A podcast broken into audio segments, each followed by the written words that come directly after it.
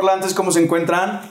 Les damos la bienvenida otra vez a una entrevista más platicando con los expertos. Estamos en el canal de YouTube y por favor síganos en todas nuestras redes sociales. En esta ocasión vamos a hacer una entrevista muy interesante porque estamos nada más ni menos que en el Hospital General Dr. Manuel Gea González. Y estamos en el lugar de la División de Estomatología y Ortodoncia.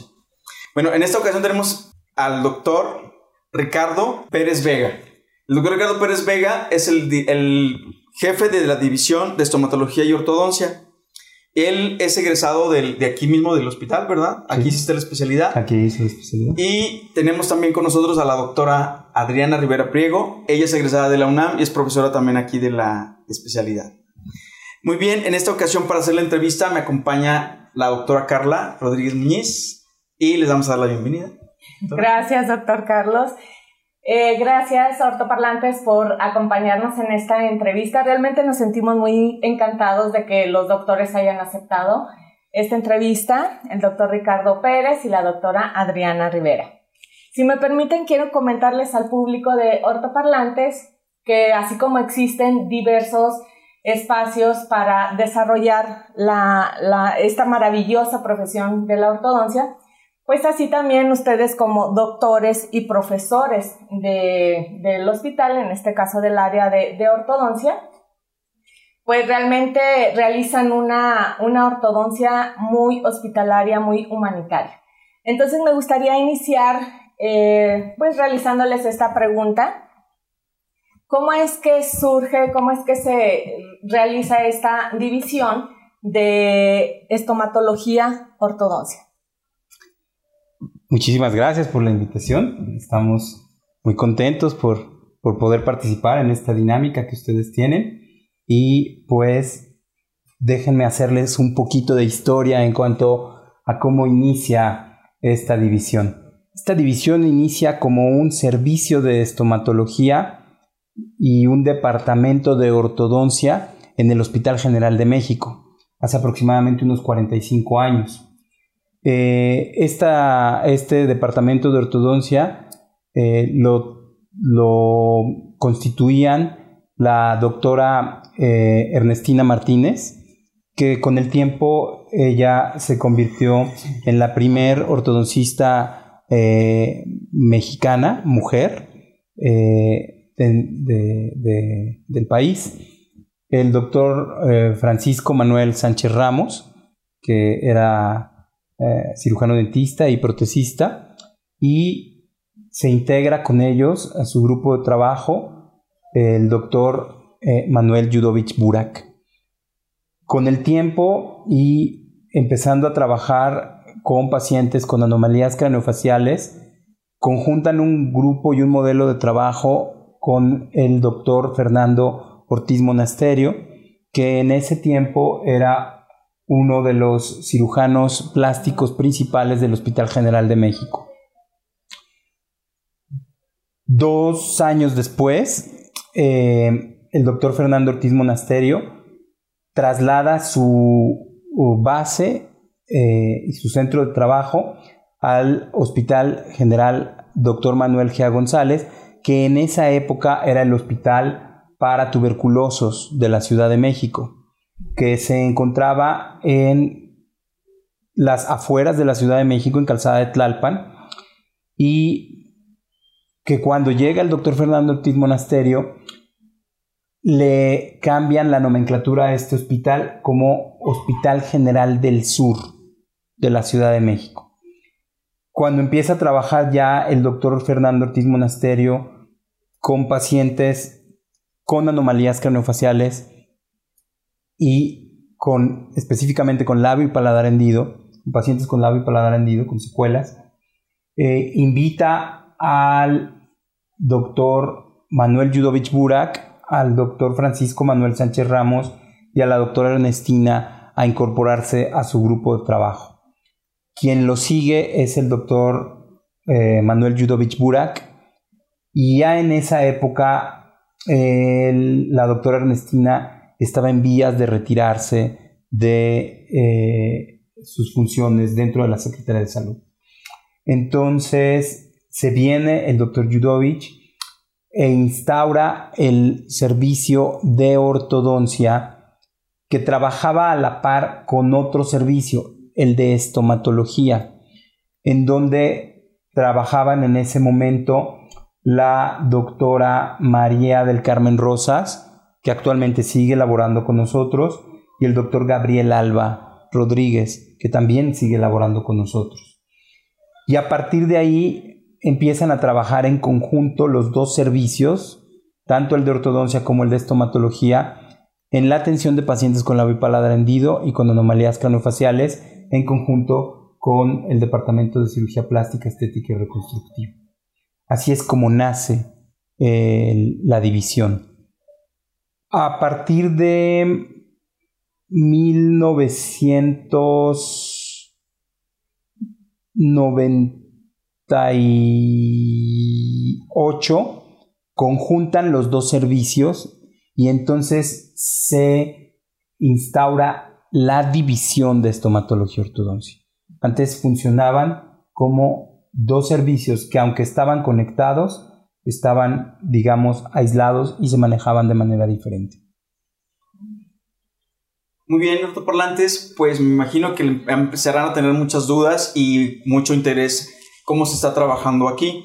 Y yo le quiero preguntar a la doctora Adriana, ¿qué papel juega la ortodoncia aquí en el hospital?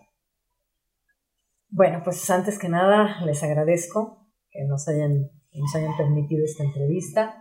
Y bueno, pues es, es algo muy importante para toda la población de labio paladar hendido, como ya dijo el doctor Ricardo, y, y para pues las malformaciones craneofaciales, que son los pacientes que aquí vemos en la, en la división de estomatología y ortodoncia. Y es un gran número de pacientes los que aquí se, se atienden diariamente. Muy bien, gracias. ¿Qué diferencia tienen los programas tradicionales que se ven en otras escuelas, en otras universidades o instituciones particulares respecto al que, se, al que ustedes tienen aquí en el Hospital General Dr. Manuel G. González? Digamos que nosotros somos un posgrado mm, totalmente hospitalario.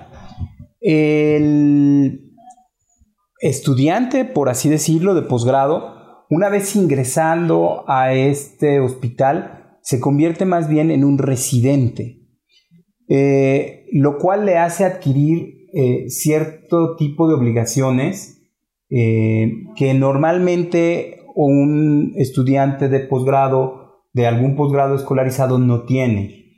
¿Qué quiere decir esto? Bueno, que va a tener guardias como tal y va a atender en muchas ocasiones pacientes con características de tratamiento y diagnósticos eh, sui generis, que normalmente no se dan en otros posgrados.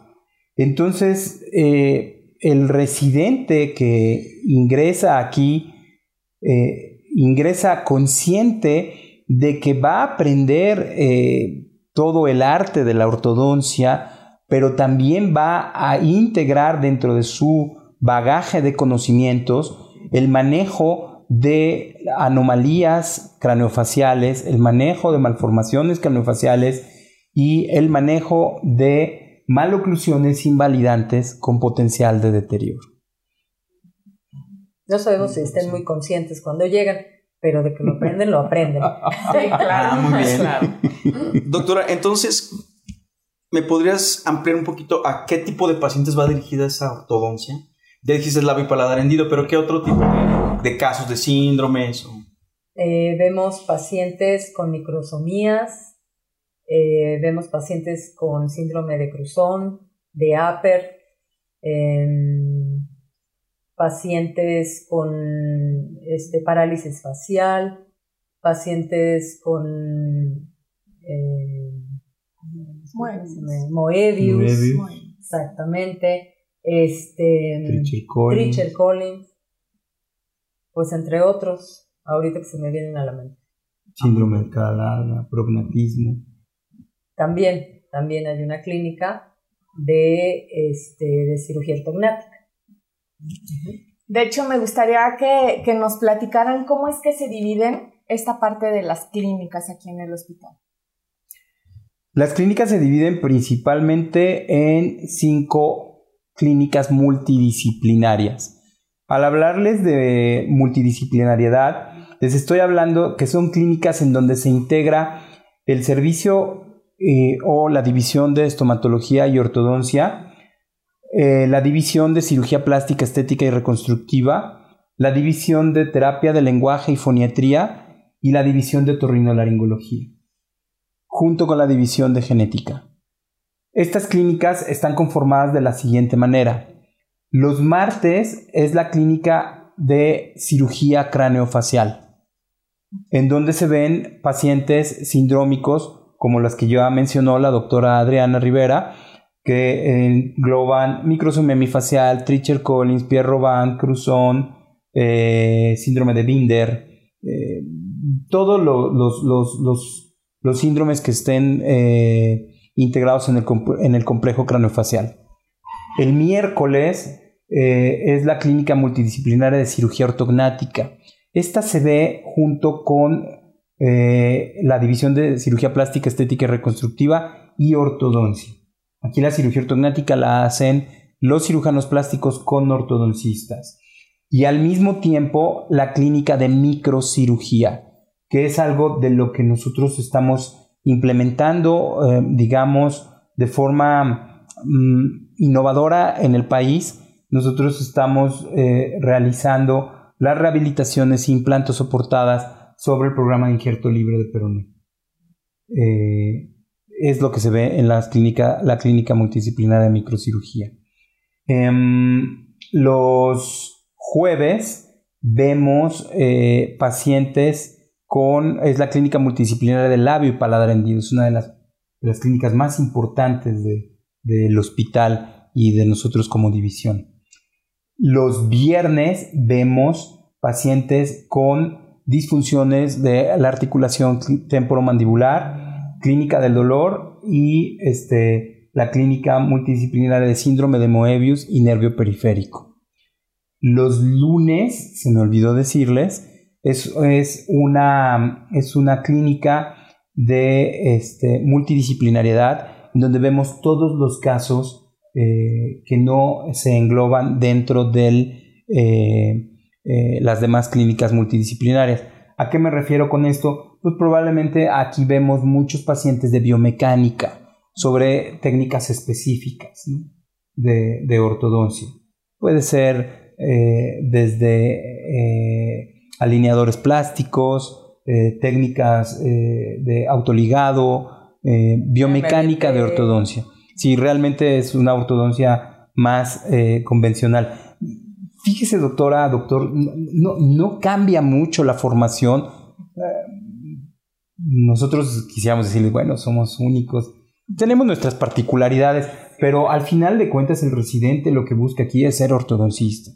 Entonces, el lunes eh, buscamos que tengan una clínica que se asemeje a lo que van a ver en su cotidianidad.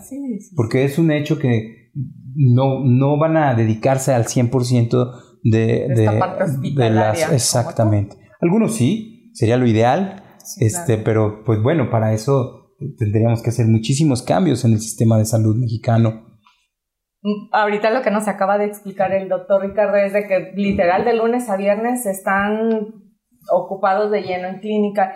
¿Los sábados? Ah, bueno. ¿Descansan en este, algún momento los residentes? No.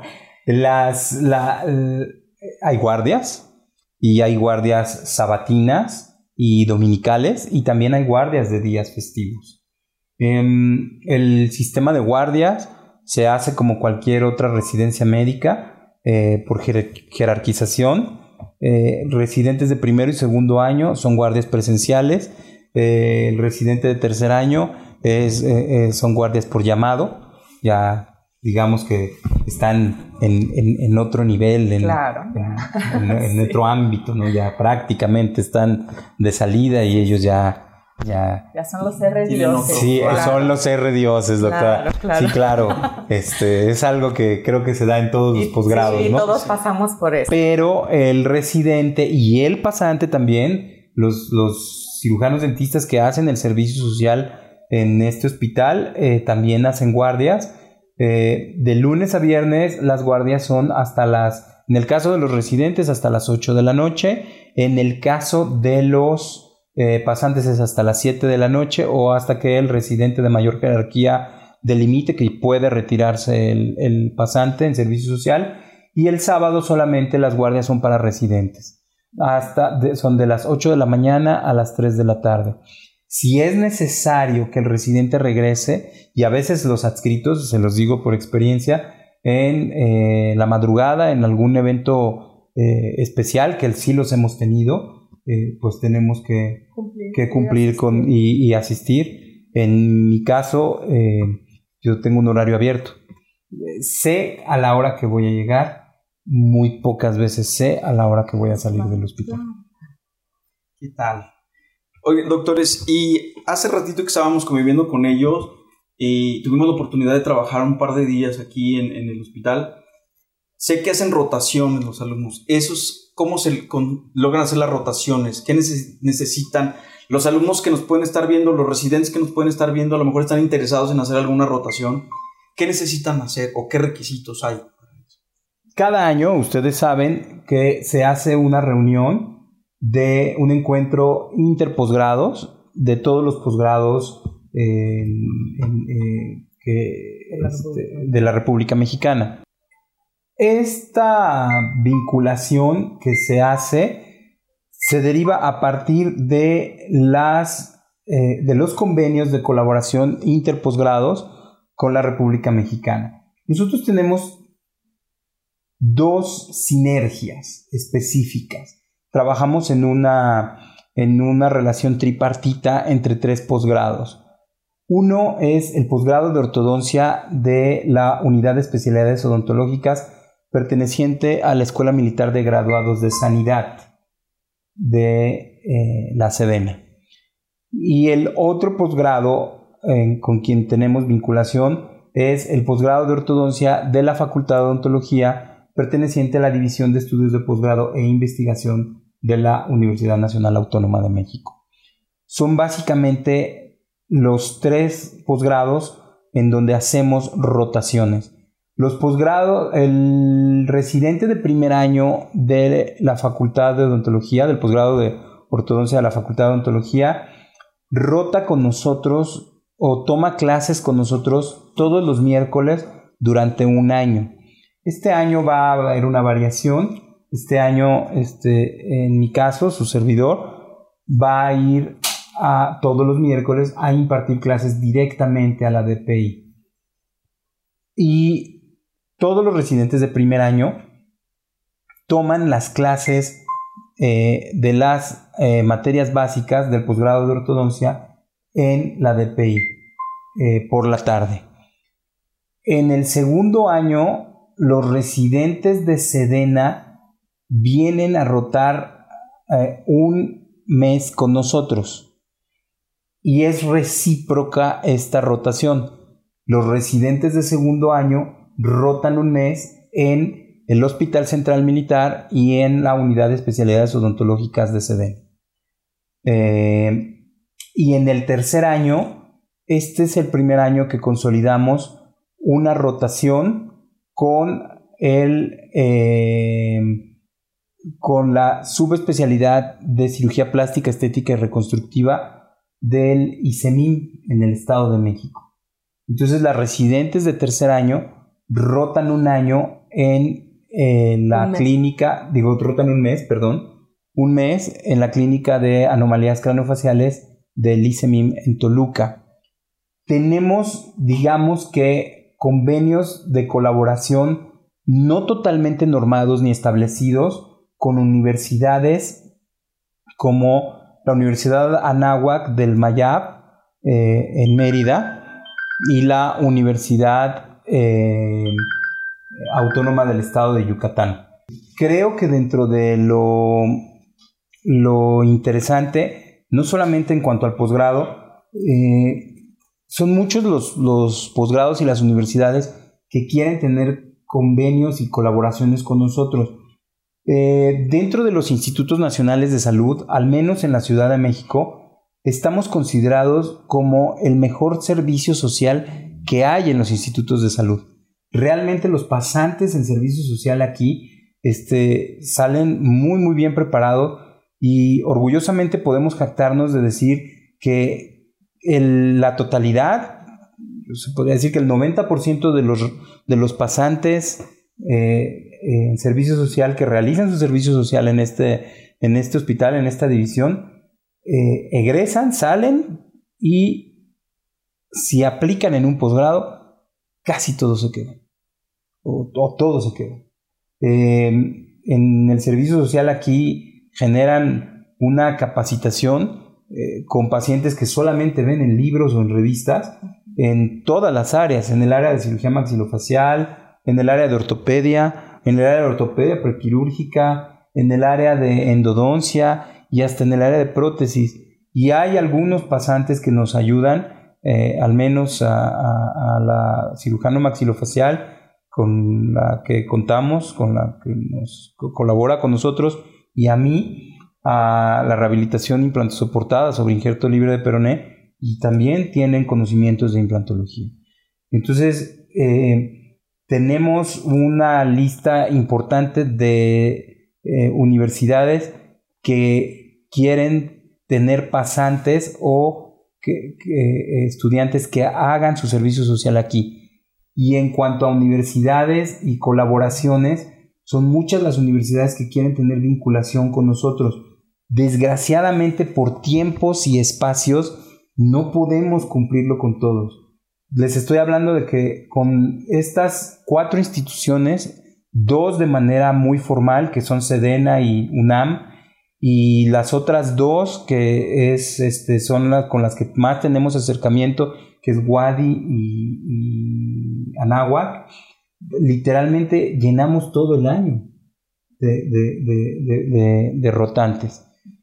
Hay opciones para que gente de otras instituciones o ya egresados eh, puedan, digamos, vivir la experiencia eh, hospitalaria del GEA Hospital es por medio de un, de un fellow, de una, de una mini residencia de un año. Pero para esto tienen que ser ya ortodoncistas eh, titulados y que tengan la, la, inquietud de poder hacer este, este fellow. Dura un año y literalmente se someten como cualquier otro residente a vivir como, como, cualquier otro residente.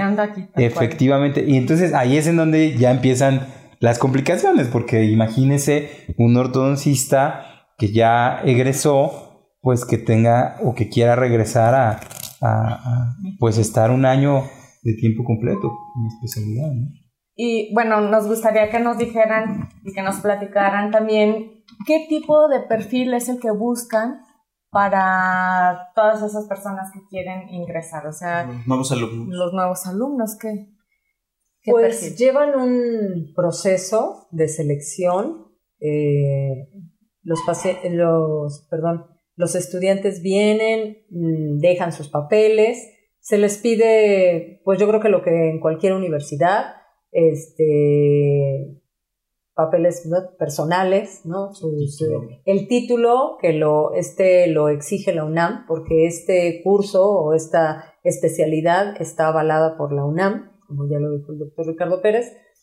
Y este, el proceso es el siguiente, ellos vienen, entregan sus papeles, hacen un examen que ahora se realiza aquí en el hospital de eh, psicológico, este, antes lo aplicaba la UNAM, eh, ahora lo aplican aquí en la universidad, aquí en el hospital.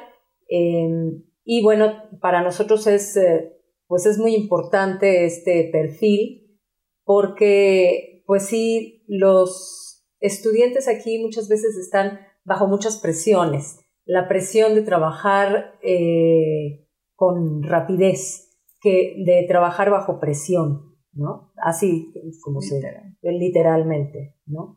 Eh, pues por todo lo, lo, que manejan y por todo el corto tiempo a veces que tienen, ¿no? Para, para ver pacientes. Entonces, este, bueno, pues son también seleccionados, también se les hace un examen de conocimientos el cual tienen que aprobar para pasar, se les hace también una entrevista, y después de todas esas elecciones o de todos esos filtros, eh, bueno, pues ya eh, decidimos cuál es eh, la, persona apta para, para estar aquí, ¿no? Obviamente se les advierte acerca de todo el, que es un, una especialidad de, ¿cómo se le dice? 24 por 7, ¿no? Tiempo completo, pero completo.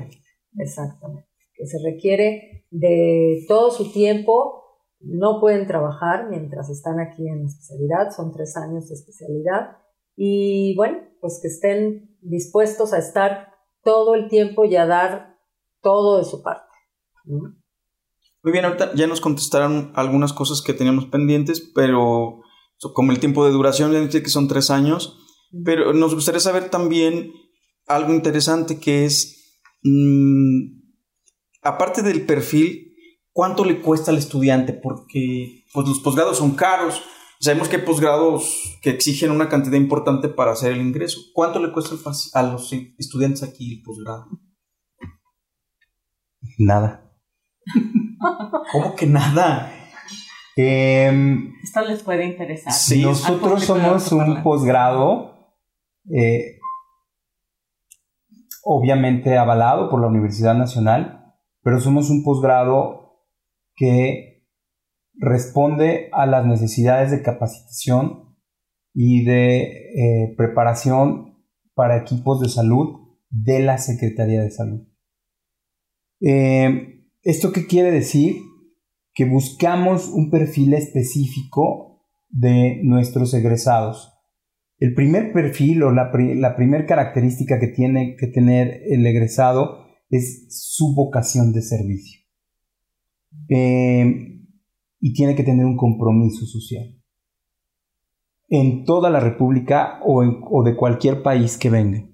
Tenemos exresidentes de muchas partes del mundo muchos son de América Latina, pero ya tenemos de Asia eh, y tenemos eh, aspirantes de Medio Oriente, americanos, canadienses también, colombianos, colombianos eh, tailandeses, chilenos, em, españoles. tenemos de muchos, de prácticamente de todo el mundo, de todo el mundo, pero tienen que tener esa característica. ¿Por qué? porque se les capacita para la atención de pacientes con anomalías craneofaciales y es lo que tendrán que replicar en las entidades hospitalarias a donde vayan a ingresar y a ejercer su labor como ortodoncista eh, en anomalías craneofaciales.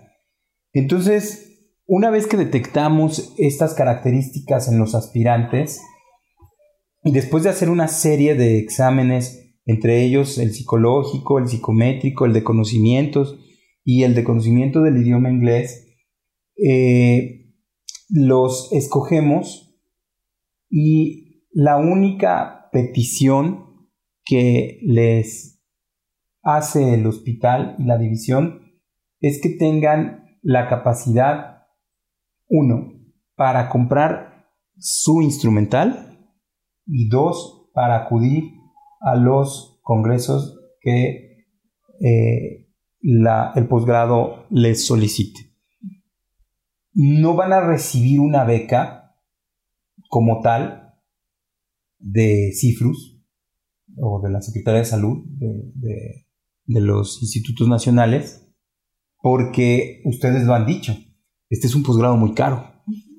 Pero, ¿cómo les retribuye el, hospital y la Secretaría de Salud el hecho de que no les está pagando una beca, bueno, pues se los retribuye con un posgrado de calidad, con los máximos estándares de calidad. Y una vez que egresa el residente, ¿cómo es su campo de trabajo en la ortodoncia? Doctora pues realmente es eh, tanto de manera particular en su consultorio como pues están capacitados a estar en un hospital, obviamente, y a dirigir también un, un posgrado, pues, en, ortodoncia hospitalaria. Ellos salen preparados obviamente con todas estas características que les hemos mencionado, y este, y tienen esa capacidad de dirigir también, porque están, porque día con día ellos, eh, ellos organizan sus clases, ellos preparan sus clases, ellos dan sus clases. Eh, cada año la división de, ortodoncia organiza, los, los estudiantes de segundo año organizan un curso, que obviamente es anual, ¿no? Y ellos lo organizan desde, desde todo, desde cero, desde ponerle el nombre al curso, organizar a los ponentes, eh, los horarios, todo lo que se les va a dar a los ponentes, todo, todo, todo, todo. yo les he, dicho, les he dicho siempre que es como organizar su boda. Y si ellos pueden hacer esto, pueden organizar después lo que quieran. Y realmente eso les da mucha confianza en sí mismos, porque lo hacen, lo hacen y lo tienen que... Obviamente que no, sí, exacto. Nosotros siempre estamos ahí para apoyarlos, siempre, en todo lo que necesiten, pero dejamos que ellos vayan adelante y vayan organizando todo, ¿no? Es, un posgrado tutelado, efectivamente, y, y bueno, eh, no queremos sonar eh, de una forma peyorativa, narcisista, narcisista, pero eh, nosotros preparamos y, creamos, egresamos líderes. como dice la doctora Adriana Rivera, una vez que egresan, están capacitados para, para a su vez formar equipos de trabajo y liderarlos. Em, este congreso anual que hacemos es precisamente un ejercicio de planeación y de proyección estratégica, en donde el residente tiene que generar un eh, curso de alta calidad, de nivel internacional, y comienza con un presupuesto en base cero. Qué interesante, ¿no? Sí, porque ellos prácticamente tienen que organizar. Efectivamente, ellos, ellos lo tienen que organizar completo y cuentan con cero pesos, cero centavos. Y si tienen un, un más cerecitas al pastel, no pueden manejar dinero en líquido. Todo se hace con colaboraciones, con este, donaciones. Entonces, eso le genera todavía más este estrés. Pues sí, sí, estrés al residente, pero obviamente esto lo hacemos, esto, está planeado.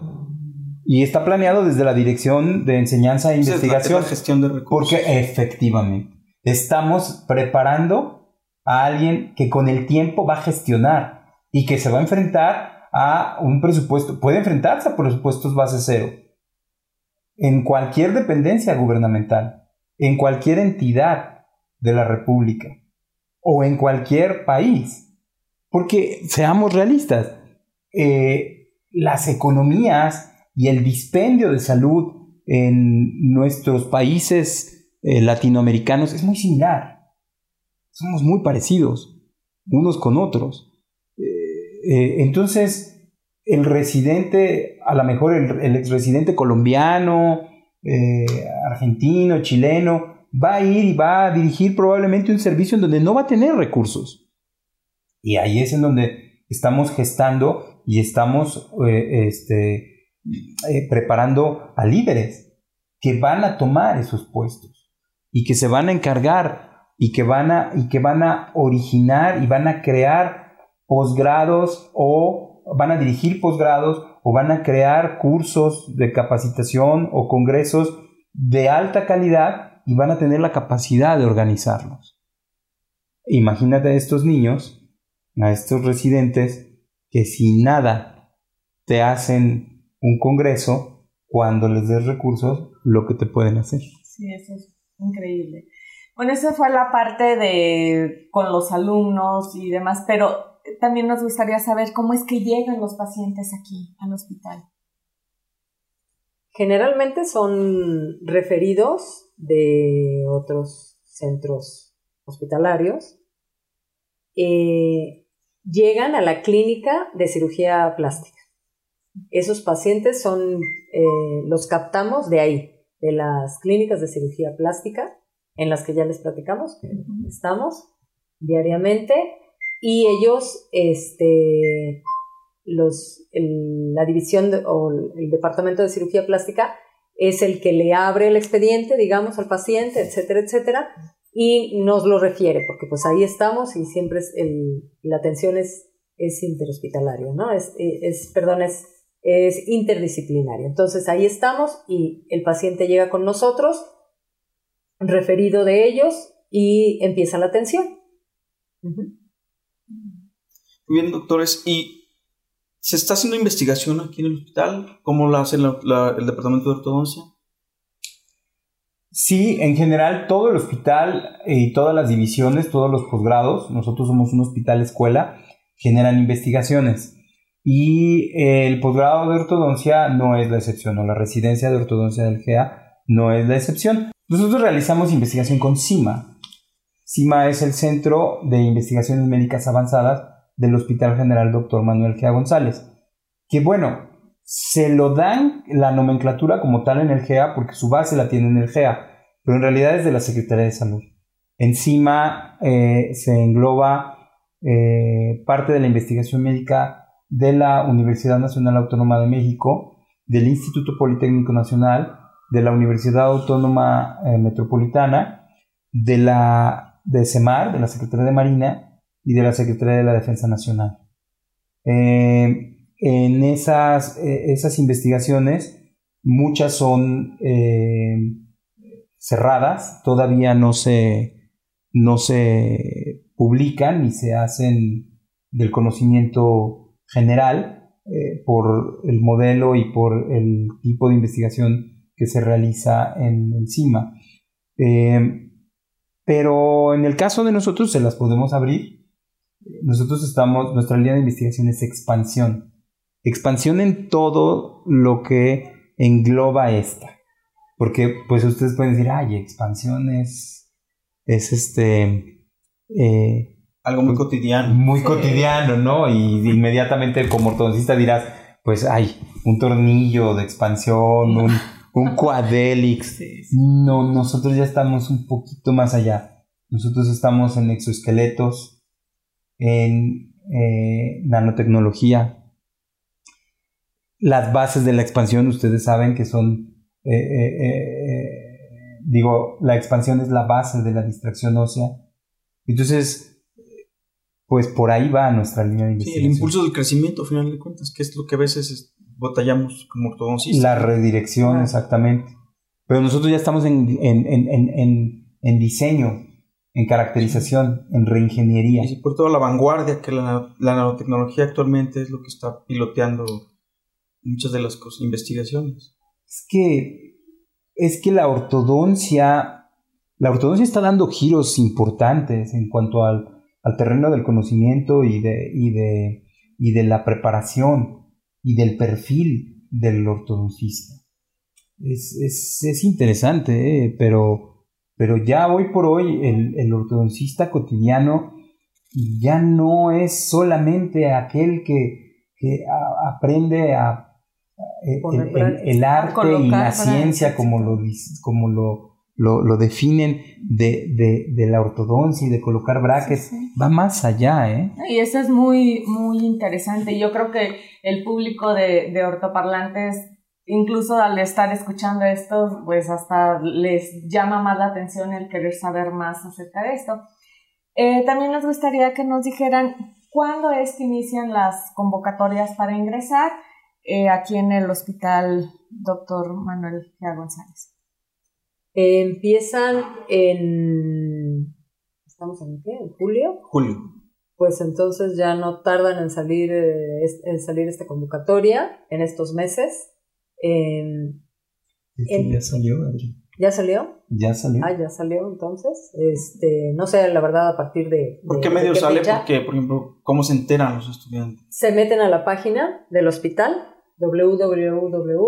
www.hospital González, creo que nada más es, este punto .gov.mx, y en, se van a lo que es enseñanza, posgrado, y de ahí viene ortodoncia, y este, ahí vienen los requisitos, bajan una página, eh, llenan esa página y traen sus papeles, como ya lo mencionamos antes. Y este, y después, bueno, ahí vienen todas las fechas, ¿no? La fecha de la entrevista, la fecha del examen, del examen psicológico del, del que les hablé, etcétera, etcétera. ¿Cuándo inician el curso, literal, ya el ciclo? De, de hecho, si me lo permiten, antes Claro, de contestar este, su pregunta, doctora, eh, yo le- le- les puedo hacer llegar eh, la convocatoria, porque ya está eh, englobada dentro de las convocatorias en la página beta de la Secretaría de Salud.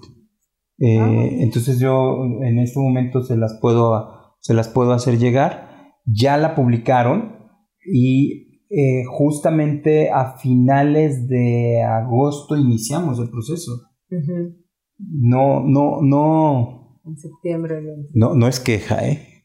Pero, pero este, eh, el proceso lo iniciamos y lo concluimos la doctora Adriana Rivera y yo. Este, son meses un poco complicados. Porque hay que hacer este, muchas evaluaciones. Sí, Muchas evaluaciones, muchas entrevistas.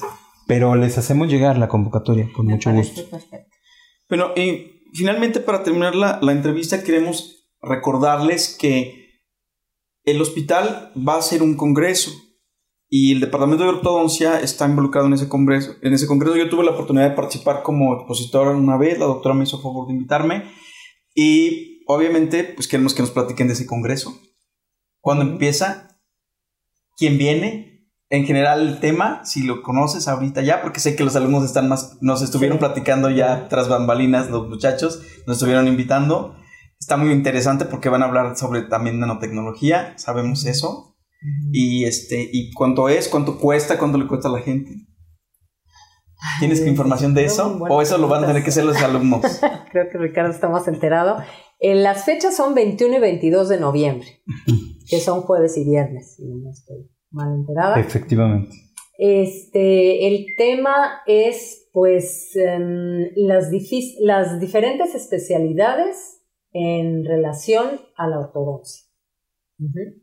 Este, cómo están involucradas, pues, muchas especialidades. Hay eh, doctores también van a exponer eh, cirujanos plásticos, ¿no? Y todo, todo es en conjunto con lo que nosotros hacemos. Ajá. Este, pues sí, de, de cosas nuevas, como, como tú dices, de nanotecnología. Y el costo. mm, Ahorita- no lo tengo. ahorita todavía está- En 450 pesos. Barato, barato. Eh, yo les recomiendo, mire, precisamente por, por, por las características de nuestro curso, les voy a dar un, un adelanto, una primicia por ser ustedes. Gracias. Eh, viene el doctor Enrique Cruz. El doctor Enrique Cruz es un ortodoncista destacadísimo. Es eh, uno de los miembros del board del American. eh, de la, del, Asociación Americana. Asociación. Americana de Ortodoncia, American Association of Orthodontics, en su departamento de Texas. El doctor acaba de venir al Congreso de la AMO, ahora en Puerto Vallarta, y aparte es un speaker muy, muy destacado de Univisión, Texas. Es mexicano, es eh, de Oaxaca, tengo entendido, y él está rompiéndola, como lo dirían a lo mejor en el argot futbolístico, en, en un terreno muy complicado que es Estados Unidos como ortodoncista y como implantólogo, que es hacia donde va esta especialidad. Actualmente eh, nosotros, eh, bueno, el estudiante de posgrado no solamente está buscando ser ortodoncista, sino también está entrando al terreno de la implantología. Los micro tornillos o los mini tornillos, al final de cuentas, tienen las mismas bases que la implantología. Y, y hay ingenieros que están entrando al área de la ortodoncia, al diseño. Ahí está CCO, ahí está Insignia. Ryan Tamburino, antes de ser ortodoncista, fue eh, eh, ingeniero. Slick Van Arsdal, antes de ser ortodoncista, fue eh, periodoncista. Actualmente los dos programas de, de ortoperiodoncia que existen en Estados Unidos son la Universidad de de Pensilvania y la Universidad de Indiana, que es de donde viene nuestro, nuestro invitado. Eh, y él va a venir, eh, nos va a compartir a costos del GEA, no a costos de, de, un congreso con las características de este invitado. Entonces, quienes estén interesados en el, en el curso, yo les recomendaría que, pues que trataran de, de, de aprovecharlo y, que, y, que, se inscriban ya porque se, una vez solamente tenemos capacidad para 250 asistentes. Y por lo que yo escuché a los alumnos, el congreso va a estar muy, muy interesante. Las personas que están haciendo microimplantes deben escuchar a este doctor. ¿Verdad? Es súper interesante el tema y ciencia, realmente ciencia. Bueno, vamos a dar por terminada nuestra, nuestra plática. Yo les quiero hacer un comentario muy interesante a los, chavos, sobre todo los nuevos chavos que nos están escuchando, a los ortoparlantes pequeños que van a ingresar a la ortodoncia. Que a mí me ha encantado siempre venir aquí al hospital a, darles clases a los chavos, a platicar con ellos. Porque sí son chavos que están realmente metidos en la, investigación, chavos que preguntan, chavos que, saben lo que quieren hacer, que te cuestionan y que te estimulan a, a sacar lo que tú tienes adentro. Entonces, si quieren ingresar, Buscan alumnos destacados, ¿eh? destacados mentalmente, de corazón, porque es una ortodoncia humanitaria completamente. Bueno, ordoparlantes, esto ha sido todo. Eh, hemos concluido esta parte de eh, hablando con los expertos. Queremos agradecerle a los doctores que nos hayan permitido realizar esta entrevista y también gracias a ustedes porque son quienes nos siguen. No se olviden de seguir en nuestras redes sociales, Facebook, Instagram y YouTube. Suscríbanse y no se olviden también de activar la campanita de notificaciones para que les llegue nuestro nuevo contenido. Den dedito arriba, gracias, hasta pronto. Bye.